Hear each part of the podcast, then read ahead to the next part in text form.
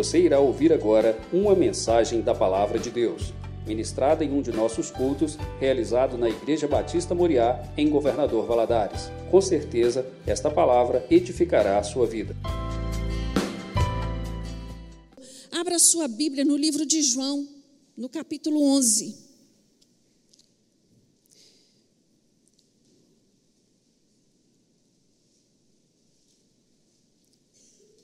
Nós sabemos que a palavra de Deus é ela que nos cura, é ela que nos anima, é ela que nos exorta, é ela que chama a nossa atenção, não é? É ela que nos alimenta. Então eu queria te pedir bastante atenção na leitura desse texto, porque nós vamos ler o capítulo até o, do versículo 1 até o versículo 44. E eu tenho certeza que o Espírito Santo de Deus já vai falar ao seu coração. Amém? Estava enfermo certo Lázaro de Betânia, aldeia de Maria e de sua irmã Marta. Esta Maria, cujo irmão agora estava doente, era a mesma que ungiu o Senhor com bálsamo e lhe enxugou os pés com os cabelos. Mandaram as irmãs de Lázaro dizer a Jesus: Senhor, aquele a quem amas está enfermo. Quando Jesus ouviu isso, disse: esta enfermidade não acabará em morte, mas é para a glória de Deus, para que o Filho de Deus seja por ela glorificado. Jesus amava Marta, a irmã dela e Lázaro. Quando, porém, ouviu que Lázaro adoecera, ficou ainda dois dias no lugar onde estava. Depois disso, depois disse aos seus discípulos: Voltemos para a Judéia. Disseram os discípulos: Mestre, recentemente os judeus procuravam apedrejar-te e voltas para lá? Jesus respondeu: Não há doze horas no dia? Se alguém andar de dia, não tropeça, pois vê a luz deste mundo. É quando ainda, é quando anda de noite que tropeça, pois não tem luz. Disse isso e continuou: Nosso amigo Lázaro dorme, mas vou despertá-lo. Responderam os discípulos: Senhor, se dorme, melhorará. Jesus estava falando da sua morte, mas os discípulos pensavam que ele se referia ao repouso do sono. Então Jesus disse claramente: Lázaro está morto, e me alegro por vossa causa de que lá não estivesse, para que possais crer. Mas vamos até ele. Então Tomé, chamado Dídimo, disse aos outros discípulos: Vamos nós também para morrer com ele. Quando Jesus chegou, já fazia quatro dias que Lázaro havia sido enterrado. Betânia distava cerca de 15 estádios de Jerusalém e muitos judeus tinham vindo visitar Marta e Maria para consolá-las acerca de seu irmão. Ouvindo Marta que Jesus vinha, saiu-lhe ao encontro. Maria, porém, ficou em casa. Disse Marta a Jesus: Senhor, se tu estivesses aqui, meu irmão não teria morrido. Ainda agora, porém, sei que tudo que pedires a Deus, Ele te concederá. Disse, disse Jesus: Teu irmão ressuscitará. Respondeu Marta: Eu sei que ressuscitará na ressurreição no último dia. Disse Jesus: Eu sou a ressurreição e a vida. Quem crê em mim, ainda que esteja morto, viverá. E todo aquele que vive e crê em mim nunca morrerá. Crê nisso? Disse ela: Sim, Senhor, creio que tu és o Cristo, o Filho de Deus, que havia de vir ao mundo. Depois que ela disse isso, voltou e chamou Maria, sua irmã, em particular, dizendo: O Mestre está aqui e te chama. Quando Maria ouviu isso, levantou-se depressa e foi encontrar-se com Jesus. Ora, Jesus ainda não tinha entrado na aldeia, mas estava no lugar onde Marta o encontrara. Quando os judeus que estavam com Maria em casa e a consolavam perceberam quão rapidamente ela se levantara e saíra, seguiram-na, supondo que ia ao túmulo para chorar ali. Quando Maria chegou ao lugar onde Jesus estava e o viu, caiu-lhe aos pés, dizendo: Senhor, se tu estivesses aqui, meu irmão não teria morrido. Jesus, vendo-a chorar e também chorando os judeus que com ela vinham, comoveu-se profundamente em espírito e perturbou-se. Perguntou ele: Onde o puseste? Responderam: Senhor, vem e vê. Jesus chorou. Então disseram os judeus: Vede como o amava. Alguns, porém, disseram: Não podia ele, que abriu os olhos ao cego, fazer também que este não morresse? Jesus, comovendo-se profundamente outra vez, dirigiu-se ao sepulcro. Era uma gruta com uma pedra posta sobre ela. Disse Jesus: Tirai a pedra. Disse Marta, irmã do morto: Senhor, já cheira mal, pois é o quarto dia. Então Jesus lhe disse: Não te disse que se creres verás a glória de Deus? Tiraram então a pedra e Jesus, levantando, levantando os olhos para o céu, disse: Pai, graças te dou, porque me ouviste. Eu sei que sempre me ouves, mas eu disse isso por causa da multidão que me rodeia, para que creiam que tu me enviastes. Tendo dito isso, Jesus chamou em alta voz: Lázaro, vem para fora. O morto saiu, tendo as mãos e os pés enfaixados e o rosto envolto num lenço. Disse Jesus: Desatai-o e o deixai ir. Feche os seus olhos agora, um minutinho. Acalma seus pensamentos, né? Agora é hora de absorvermos aquilo que o Senhor tem para nós. Esse texto é um texto conhecido, né? Um texto que fala muito ao nosso coração somente na leitura, e eu creio que o Senhor tem algo novo para a sua vida e para a minha nesta noite. Por isso fala com o Senhor, Senhor, fala comigo. Eu preciso ouvir a tua voz. Senhor, assim como o Senhor chamou Lázaro, me chama. Grita meu nome. Ah, Deus, preciso do teu milagre. Senhor, eis aqui a tua igreja reunida em teu nome, carente do teu sobrenatural. Senhor, sabemos que tu és Deus do impossível. Sabemos que tu és Deus que opera milagre. Sabemos que tu és Deus que trabalha a favor daquele que em ti crê. Por isso eu te peço nesta noite, Senhor, fala conosco, renova a nossa fé, a nossa força, o nosso ânimo. Vai de encontro, meu Deus, àquele coração que necessita nesta noite de resposta, de milagre. Ah, Deus, eu creio que antes mesmo deste culto terminar, grandes coisas o Senhor vai fazer no nosso meio, no nome de Jesus oramos, amém? Senta aí com seu coração cheio de uma expectativa santa de que Deus vai trabalhar na sua vida. Irmãos, esse texto que nós acabamos de ler, ele faz referência a um grande milagre, um dos últimos milagres que Jesus vai operar em público. Esse, esse, milagre acontece justamente uma semana antes dele ser preso. Se você voltar ao capítulo 10 de, de João, você vai ver que eles já haviam tentado contra a vida de Jesus ali e ele escapou. Então, quando os, os discípulos chamam a atenção de Jesus, Jesus, mas o Senhor vai voltar àquela região, o Senhor sabe que eles estão te buscando. É, é contexto que Jesus volta à Judéia. Já estava sendo armado, já estava sendo articulado a prisão e morte de Jesus por aqueles que o perseguiam. Então, esse milagre, quando eu olho para esse texto, meus irmãos, é tanta coisa importante que esse texto fala comigo e com você. Primeira coisa que eu vejo aqui é que as crises são inevitáveis. Lázaro, mesmo sendo amigo de Jesus, ele adoeceu e ele morreu.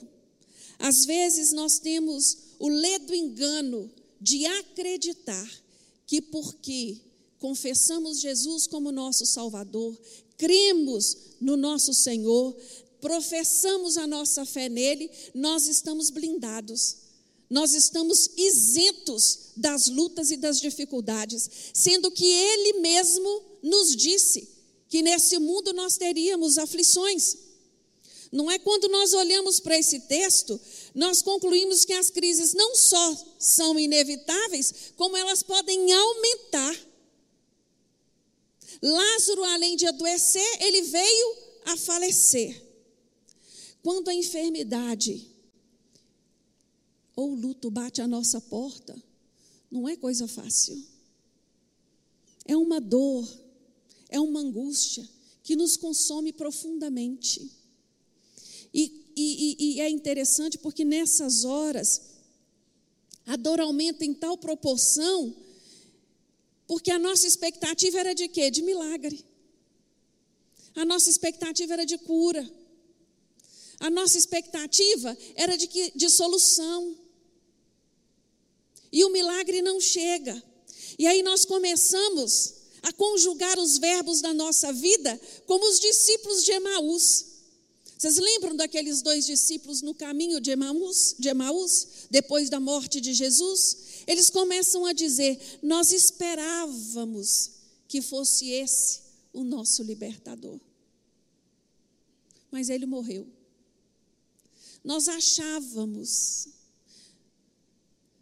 nós acreditávamos, como Marta e Maria: Ah, Senhor, se o Senhor estivesse aqui. Ah, Senhor, se o Senhor estivesse aqui.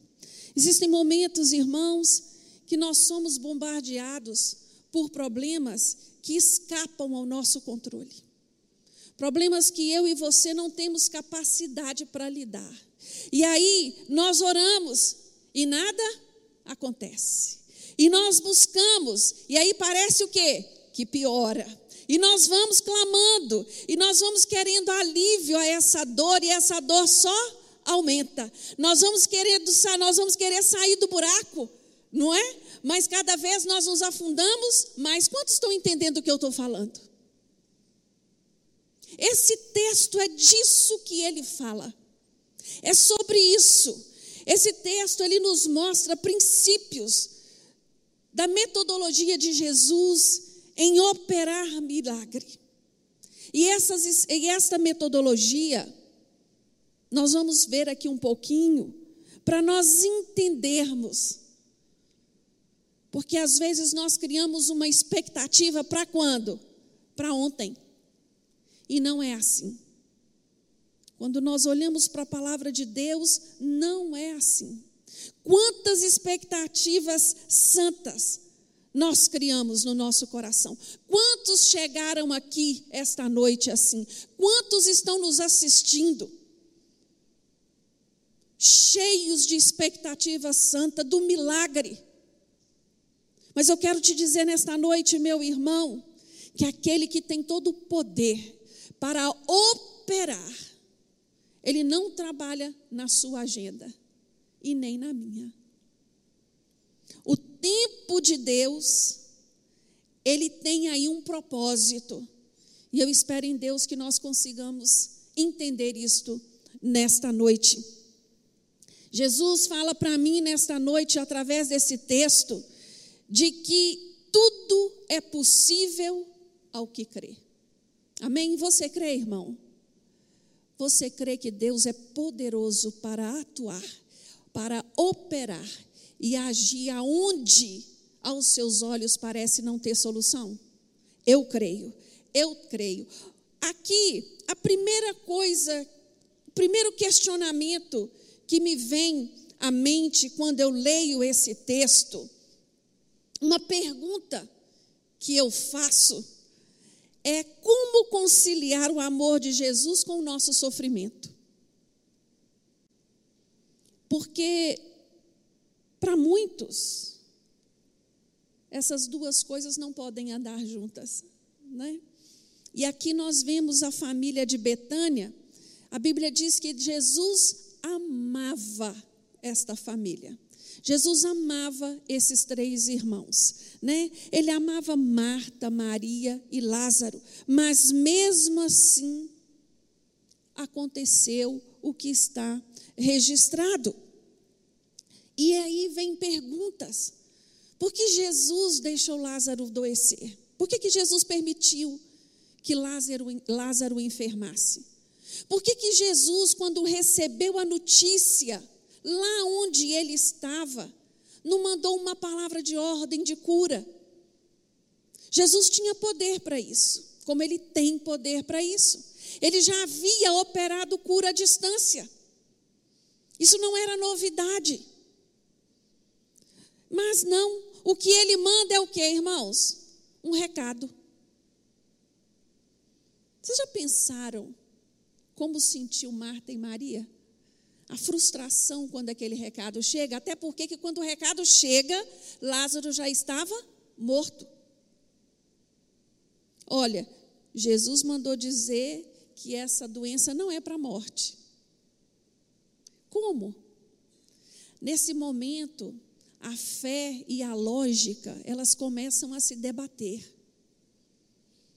E a chance de nós sairmos frustrados deste debate é muito grande, porque nós estamos olhando para a circunstância e Jesus não. Jesus está olhando para a glória do nome do Pai. Esse é o alvo dele. E em nenhum momento Jesus abre mão deste princípio. Quando eu olho para Marta e Maria, nós vemos que eles, elas buscaram ajuda na fonte certa. O amor de Jesus por Lázaro e não o amor de Lázaro por Jesus. Elas buscaram nele. Mas ali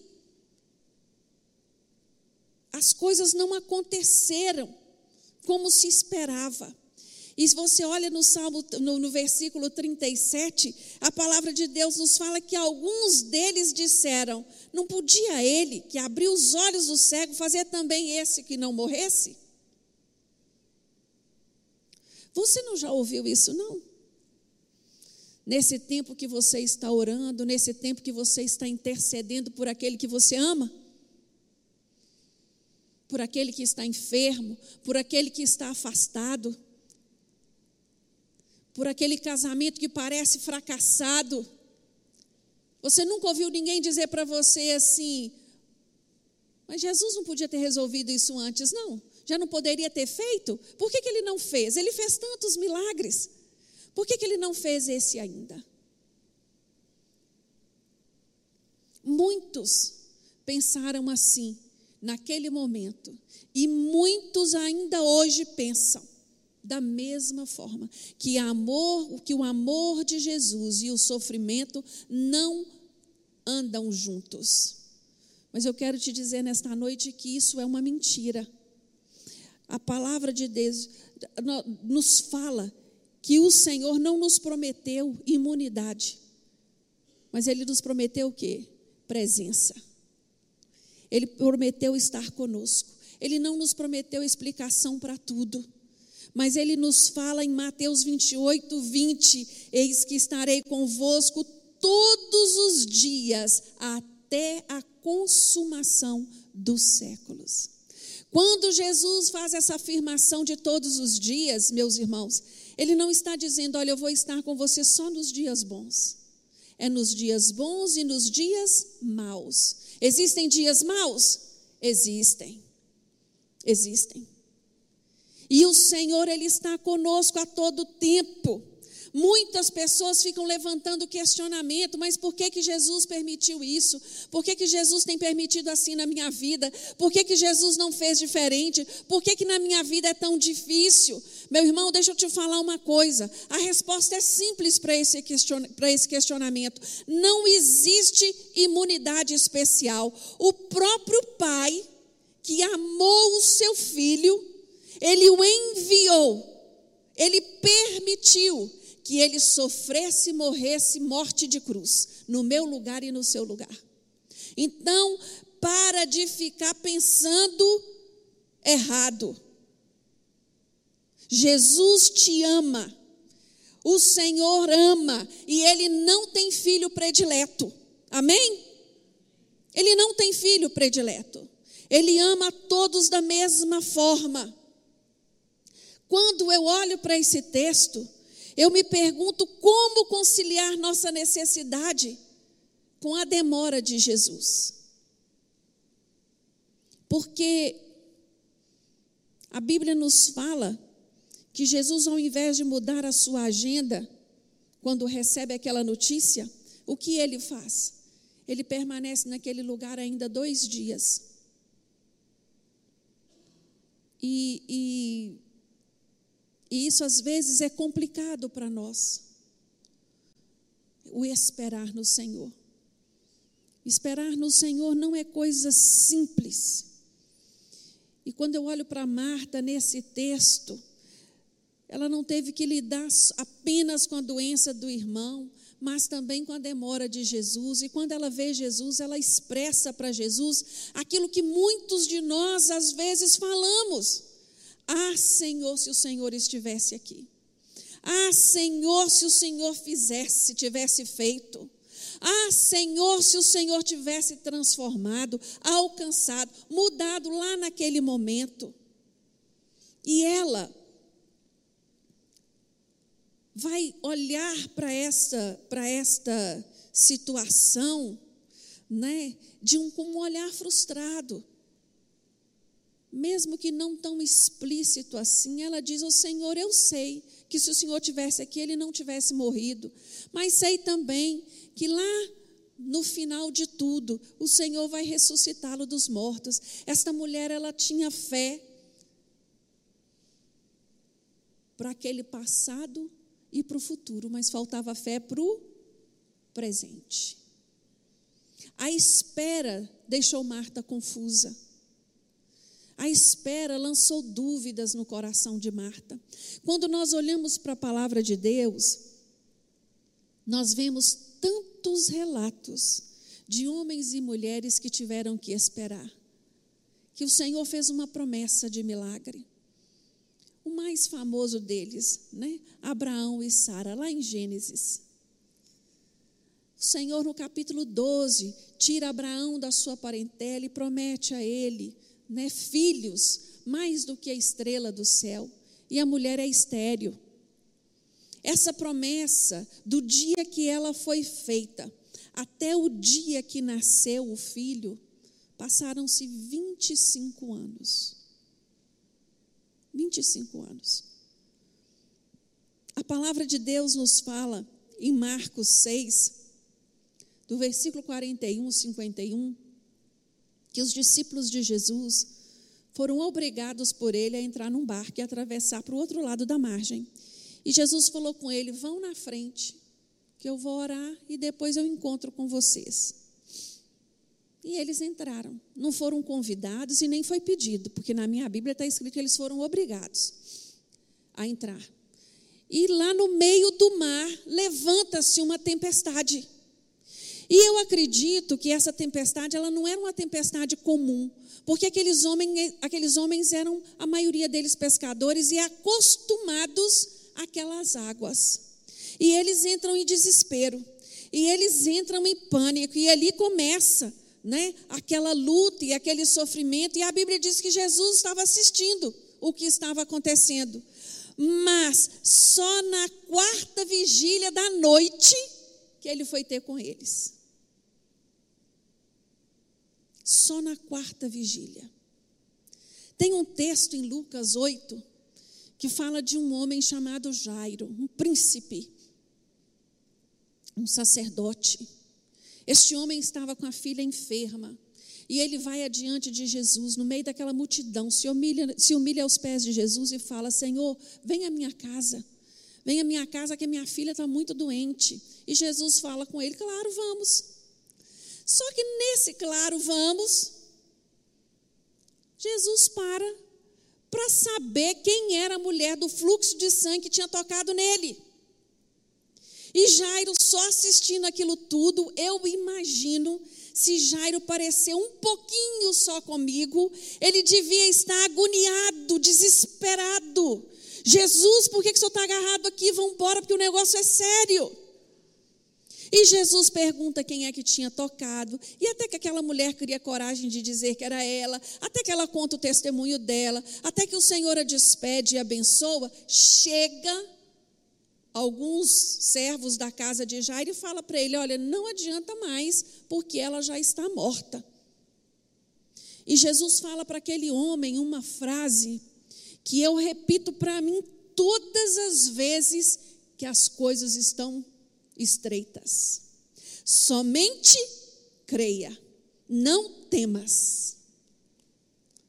Ah, irmãos, isso não é fácil, não. A notícia era de morte, mas a resposta de Jesus era qual? Não temas, simplesmente creia, somente creia. E Jairo tomou aquela palavra para si. E eles vão para casa. E ali Jesus ressuscita aquela criança, aquela menina, e o nome do Senhor é exaltado e glorificado naquela casa. Irmãos, quando eu olho para essa Marta, eu vejo a Marta passando por três estágios na fé. O primeiro estágio é a ausência de Jesus. O segundo é a demora de Jesus. E o terceiro é a morte de Lázaro. Quantos de nós já passamos por esta fase? E eu pergunto para você nesta noite: qual fase que está a sua fé? A ausência de Jesus? Demora de Jesus? Ou o seu Lázaro já morreu? Pensa você, reflita com você mesmo, em qual momento eu estou. Marta e Maria, quando elas dizem para Jesus: Ah, Senhor, se o Senhor estivesse aqui, elas pensaram o quê? Elas estão dizendo o que para Jesus? Você chegou atrasado. O Senhor chegou atrasado. Mas quando nós continuamos a nossa leitura, nós entendemos que Jesus nunca chega atrasado. Ele chegou na hora certa, no tempo oportuno de Deus. E eu quero nesta noite, irmão, te encorajar a entender que no tempo oportuno de Deus, o seu milagre vai chegar no nome de Jesus. Jesus não trabalha com, o nosso, com a nossa agenda. Ele conhece o fim desde o princípio. Ele, quando recebe a notícia que Lázaro estava doente, ele já sabia o que iria fazer quando chegasse lá. O nome de Deus seria exaltado. Sabe por quê? Porque Jesus enxerga o passado e o futuro. Não pense você que Jesus não está vendo o que está acontecendo na sua vida. A palavra de Deus nos fala que os olhos do Senhor estão postos sobre cada um de nós, que Ele contempla o nosso deitar e o nosso levantar, que Ele me conhece pelo nome, conhece o seu endereço, Ele sabe o que se passa com cada um de nós. Esse que está sentado do seu lado pode não fazer ideia, eu também posso nem imaginar o que está acontecendo na sua vida, mas Deus sabe. E não pense você que ele está atrasado. Não pense você que ele está demorando. Não pense você que ele se esqueceu. Não. Ele trabalha no tempo dele.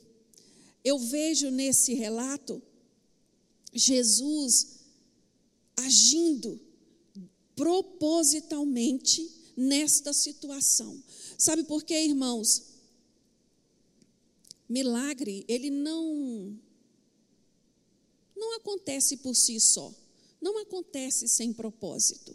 Quando nós olhamos para esse mesmo evangelho, o evangelho de João, nós vamos ver Jesus afirmando que ele é o pão da vida que Ele é a luz do mundo, que Ele é a porta, que Ele é o bom pastor, que Ele é a ressurreição e a vida, que Ele é o caminho, a verdade e a vida. Neste mesmo Evangelho, Ele é a videira verdadeira. Este milagre, quando ele acontece aqui, Jesus tinha um propósito. Ele queria mostrar: eu sou a ressurreição e a vida não só para aquela família, mas para todos que estavam ali chorando aquela morte. Sabe, irmãos, o que eu e você não podemos esquecer nunca. Jesus, ele não é o grande eu era, ou o grande você. Ele é o grande eu sou. E essa nomenclatura, essa identificação, ela fala tudo. O grande eu sou é o mesmo ontem, hoje e será amanhã. Ele trabalha de uma maneira tão linda, porque quando nós olhamos para esse texto, nós vemos um Jesus que se identifica com a dor daquele que está sofrendo. A Bíblia nos diz aqui que Jesus o que? Chorou. E eu não penso que foi um, uma lagrimazinha escondida, não. Eu penso que Jesus chorou de verdade, aquele choro de tristeza. Ele lamentou, ele chorou por aqueles que estavam ali. Meus irmãos, Jesus é aquele que chora conosco a nossa dor. Jesus é aquele que se dói com aquilo que acontece conosco. Sabe por quê? Porque ele sabe. Ele sabe o que é a dor da solidão. Ele foi abandonado. Ele enfrentou as horas mais difíceis da vida dele com quem? Sozinho. Jesus, ele conhece a dor da perseguição. Ele foi perseguido por Herodes, vigiado pelos fariseus, ele foi perseguido e odiado pelos escribas e foi preso pelos sacerdotes. Jesus, ele conhece a dor da traição. Ele foi traído por Judas. Ele foi traído por Pedro. Jesus, ele sabe a dor da humilhação. Ele foi despido, espancado, exposto publicamente na sua nudez, todo ferido, cuspido. Jesus, ele sabe a dor da enfermidade, pois ele levou sobre si todas as nossas pisaduras e as nossas enfermidades. Jesus sabe a dor da morte, pois ele morreu na cruz e a venceu. Então não pense você que a sua dor e o seu sofrimento, ele é único e só você sabe o que é, porque não é. Não é. Eu entendo que a sua dor, ela dói em você. Mas você não está sozinho nessa. Jesus, antes mesmo de você passar por isso, antes de você ser traído, humilhado, perseguido, se sentir sozinho, ele já havia passado por tudo isso. E ele diz a mim e a você nesta noite: tem de bom, bom, bom ânimo, eu venci o mundo. Tenha bom ânimo, meu irmão.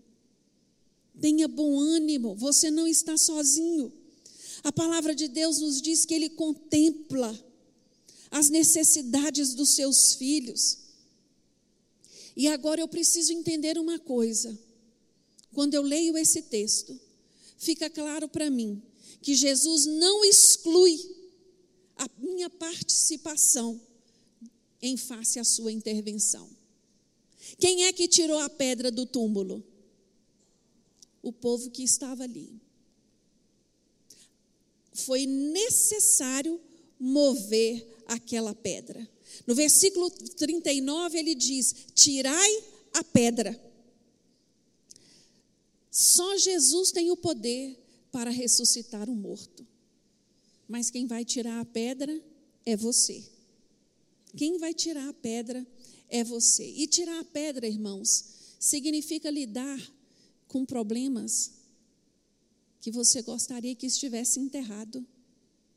Tirar a pedra significa lidar com situações mal cheirosas. Situações que você as quais você se envergonha. Está exposto aquilo que você gostaria que ninguém soubesse. Isso é tirar a pedra. Quando tiraram a pedra do túmulo de Lázaro, todos olharam para onde? Para dentro. E Jesus olha para onde? para o Pai. Ele ora para o Pai e ora. Irmãos, nós temos este problema. Nós estamos na luta, nós estamos com problema, nossos olhos ficam fixos aonde? No problema. Enquanto Jesus ensina para mim e para você, coloque os olhos aonde? Aonde há esperança, meu querido.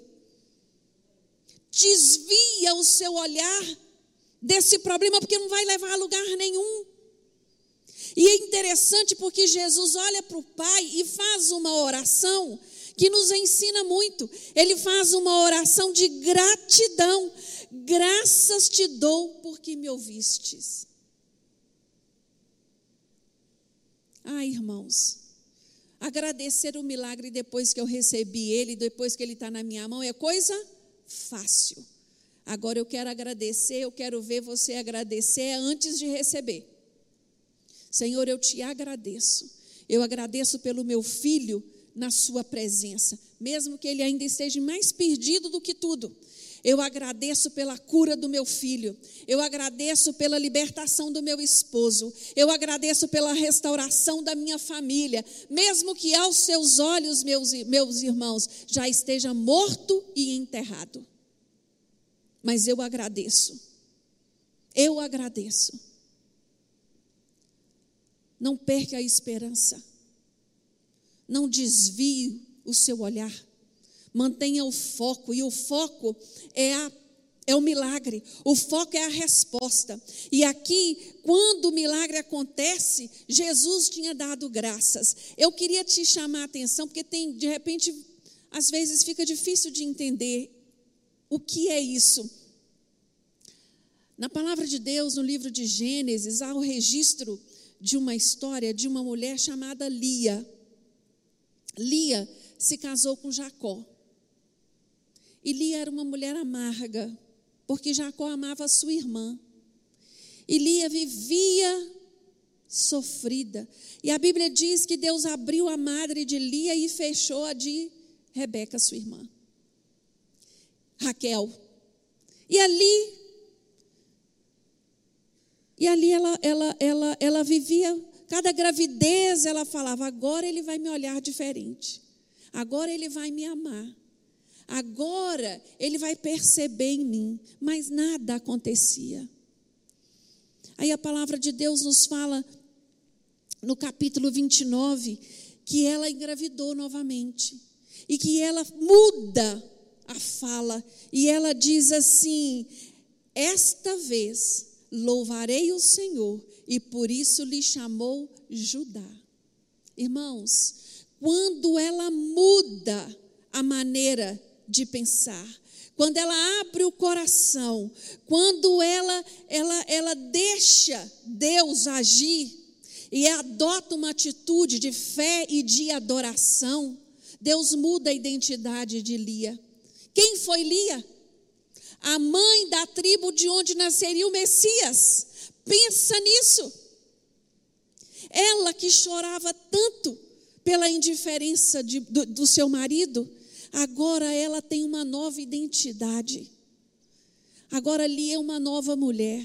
Mas para isso, primeiro, ela precisou adotar uma atitude de louvor e de fé. Você sabia que o radical da palavra de Judá tem esse significado? Louvar. Então, meu querido, abre a sua boca para agradecer e louvar o Senhor, mesmo em meio à luta mesmo em meio ao problema, mesmo em meio à dificuldade, porque Deus tem grandes coisas para fazer na sua vida. E não sou eu que estou te prometendo isso, porque quem sou eu? É Ele, o próprio Senhor, que promete e cumpre cada uma das suas promessas. Mas ainda, antes, caminhando já para o fim, esse texto, ele, ele nos fala de, de algo assim muito interessante no capítulo 40, no versículo 44, 44, quando Lázaro sai, ele tinha os pés, as mãos enfaixados e o rosto envolto em lenço. Aí eu, eu, Jesus fala assim: de, desatai-o e deixai-o ir. Lázaro estava vivo, mas vestido como morto. Era preciso ajudá-lo a se desfazer daquelas ataduras. Era necessário ajudá-lo a ficar livre daquilo que estava atando a sua vida. E isso se aplica a nós nos dias de hoje. Nós temos um papel muito importante uns com os outros, que é de nos ajudar, nos ajudar a desatar as ataduras. E nós podemos fazer isso uns pelos outros. Nós podemos estender a mão. Nós podemos, com amor, ajudar o outro na sua caminhada. Foi isso que as pessoas que estavam ali fizeram por Lázaro. Sabe, irmãos, a, a, a, existem muitas ataduras prendendo muitos irmãos, vícios, pecados escondidos. Às vezes, confessam a você, né, se abrem com você, e você, por amizade, só ouve e não fala nada. Ah, é meu amigo. Não, não, uma hora Deus vai falar com ele. Ah, meu irmão, seja amoroso, seja gentil, seja carinhoso, seja prudente, mas ajude, ajude. Não seja indiferente. Não faça de conta que você não viu. Se ninguém chegasse ali para desatar as mãos e os pés de Lázaro e tirar os, o lenço da sua, da sua cabeça, como que ele iria se locomover? Como que ele iria fazer? Era um costume da época fazer isso, né? Amarrar. Ataque significa isso: amarrar os pés, amarrar as mãos. Quando eu olho, irmãos, para este milagre, eu entendo que Deus tem dois propósitos. Todas as vezes que opera um milagre, o primeiro propósito é que o nome dele seja glorificado. Tudo que Jesus fez foi para a glória de Deus. Nada menos, nada mais. Tudo que ele se propôs a fazer nesta terra foi para glorificar o nome do Pai. Então, quando nós buscamos um milagre, nós devemos, nós devemos entender este princípio, que o nome do Senhor seja glorificado nesta situação, que eu venha testemunhar do poder da ação de Jesus e que eu entenda que esse Jesus, ele opera do mesmo com o mesmo poder nos dias de hoje. Não é só neste tempo que está na Bíblia. Hoje, muitos milagres não acontecem porque nós duvidamos. Nós lançamos dúvida. Nós impedimos a ação do Espírito Santo. Não abrimos os nossos lábios para dar graças ao Senhor a todo tempo, independente da situação em que estamos vivendo. E esse texto fala muito claro isso para mim. Quando nós olhamos para essa situação, esse morto de quatro dias, irmãos, que coisa tremenda. A cura daquele Lázaro doente não ia trazer glória tão grande como a ressurreição de um homem morto há quatro dias. Quando eu olho para o milagre, eu preciso entender que o milagre ele tem o propósito de despertar a fé daqueles que estão à minha volta. E foi isso que aconteceu ali. Havia uma grande multidão de judeu que a partir daquele momento passaram a crer no Senhor. O milagre ele não é um fim em si mesmo. Às vezes nós almejamos tanto um milagre seja ele de qual alçada for, uma porta de emprego, na minha vida emocional, na minha vida matrimonial, na, no, nas minhas finanças, na minha saúde, não importa qual área seja. A fé daqueles que estão à minha volta tem que ser despertada através disso. Eu tenho que testemunhar sobre isso. A palavra de Deus tem que ser exalada nestes momentos. O Salmo 50, no versículo 15, nos diz assim: Invoca-me no dia da tua angústia, eu livrarei e tu me glorificarás. Comece a glorificar o Senhor. Comece a contemplar o livramento.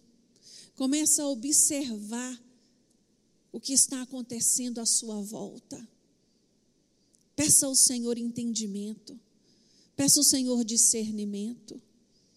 Eu queria te convidar a ficar de pé nessa hora, meu irmão.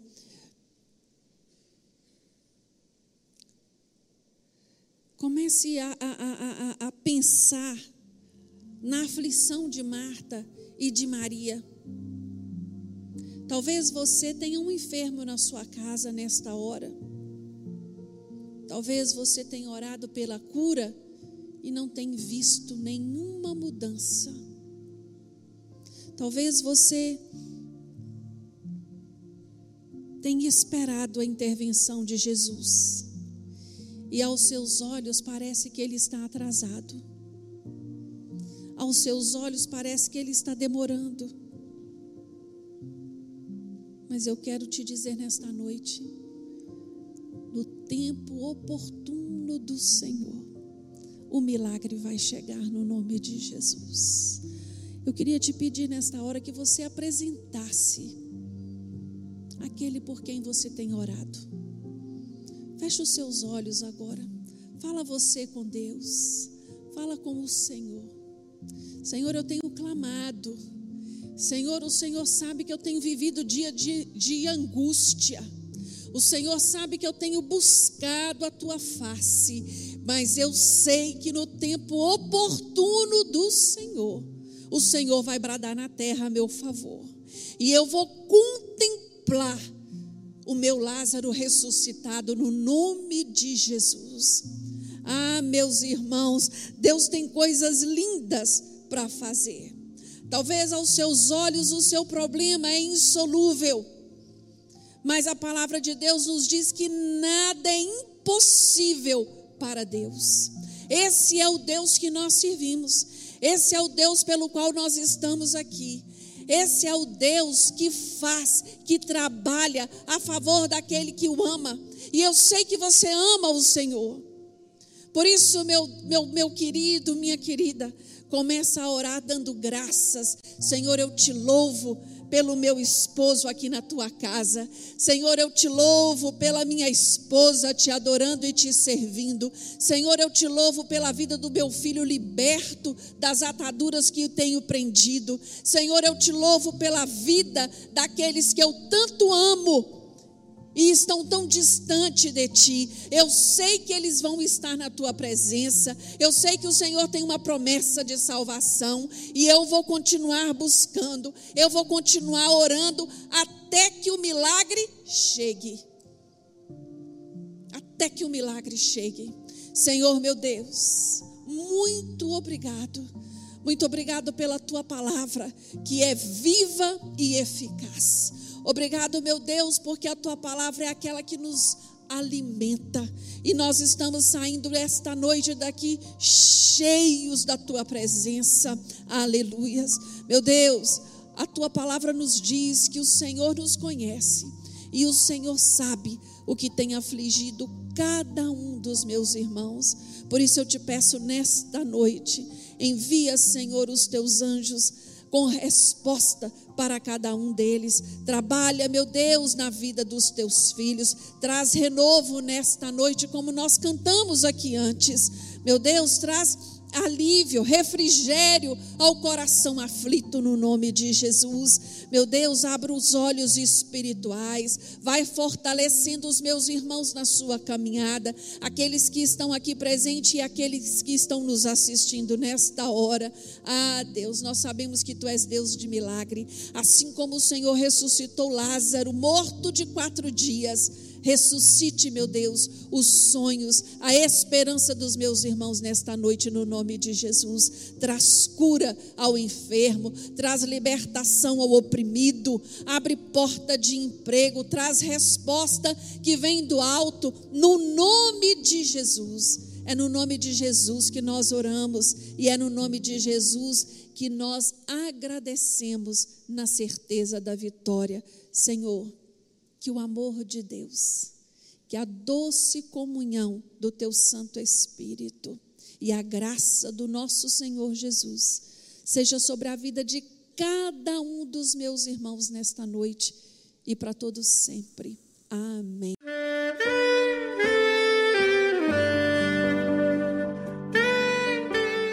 Querido amigo, Deus se interessa por você. Ele conhece as circunstâncias atuais da sua vida não hesite em buscá-lo. Em Jeremias 33, versículo 3, ele nos diz: Clama a mim e responder-te-ei, e anunciar-te-ei coisas grandes e ocultas que não sabes. Esperamos que a mensagem ouvida tenha falado ao seu coração e que você e sua família sejam abençoados pelo Senhor Jesus.